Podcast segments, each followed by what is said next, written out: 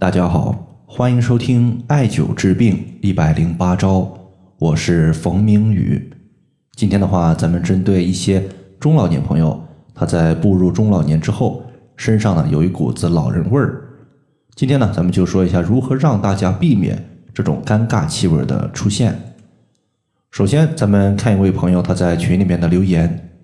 这位朋友他说：“冯明宇老师，我妈妈今年六十三岁了。”前段时间他做了个手术，手术医生说手术还是蛮成功的，后期恢复也不错。但是我发现自从做了手术之后，我母亲好像身体素质下降了。以前她总是喜欢在晚饭之后出去散散步、走一走，现在基本上呢也就不怎么走动了。关键是我最近发现她身上散发着一股子不太好闻的味道。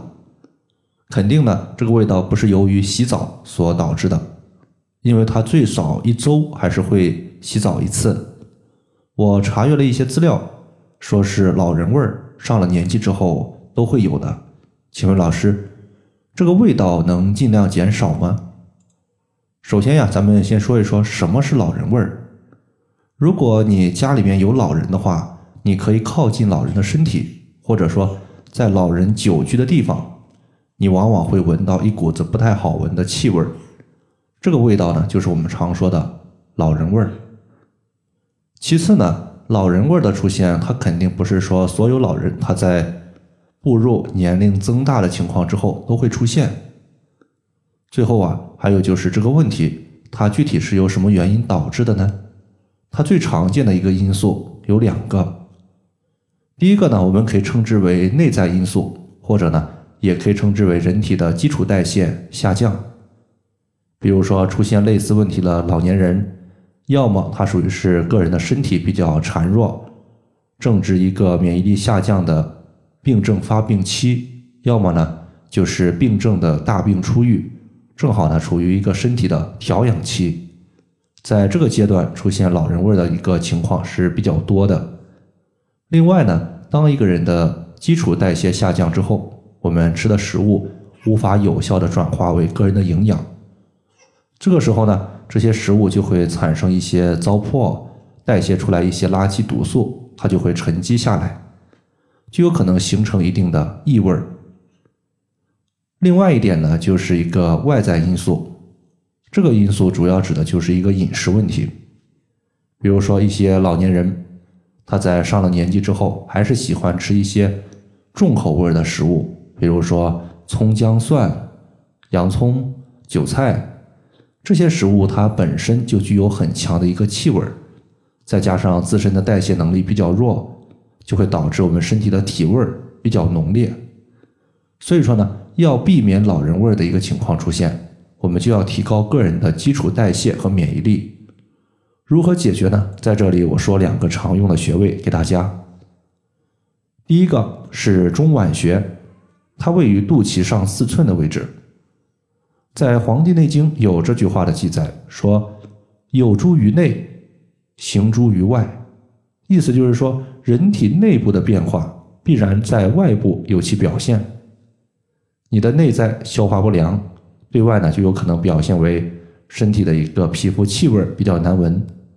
故而呢，我们首先选择一个调节脏腑消化功能的重要穴位，也就是中脘穴。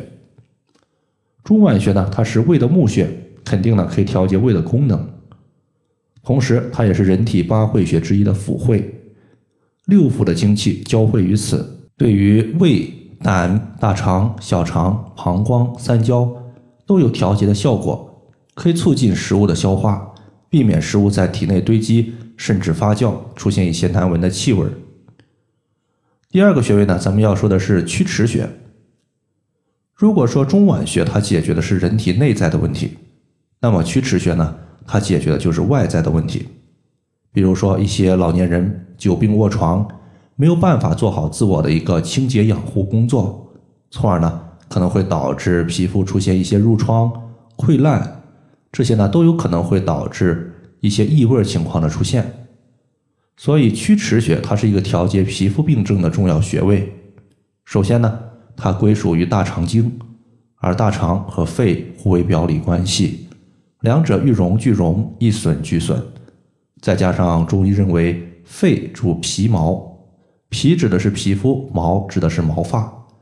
我们艾灸曲池穴，它也有调节皮肤和毛发的作用。比如说，针对皮肤的瘙痒、溃烂、头发的油腻，它都有一定的调节效果。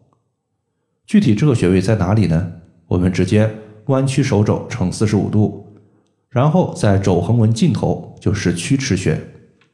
好了，以上的话关于老人味的情况，它的一个避免的方法，就和大家分享这么多。